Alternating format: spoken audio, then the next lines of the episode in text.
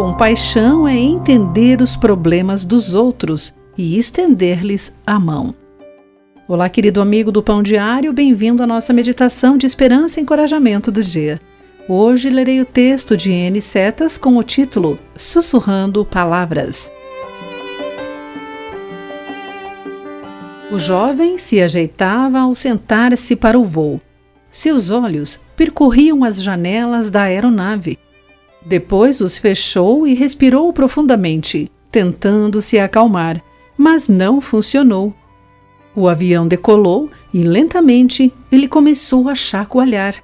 Uma senhora do outro lado do corredor colocou a mão em seu braço e gentilmente começou a conversar para desviar-lhe a atenção do estresse.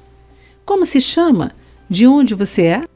Vamos ficar bem e você está se saindo bem. Foram algumas das frases que sussurrou. Ela poderia ter se irritado com ele ou o ignorado, mas escolhia um toque e algumas palavras. Pequenos gestos. Ao aterrizarem, três horas mais tarde, ele lhe disse: Muito obrigado por me ajudar.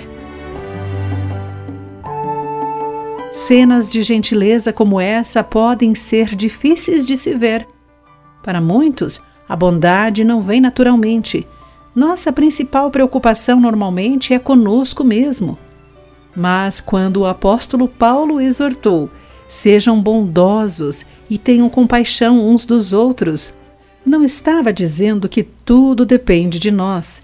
Depois de recebermos uma nova vida pela fé em Jesus, o Espírito começa uma transformação.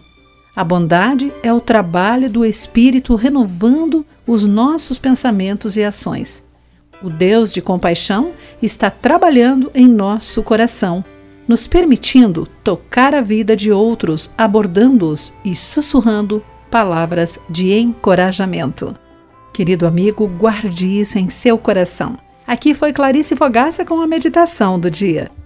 A palavra de encorajamento que você ouviu foi extraída do devocional Pão Diário.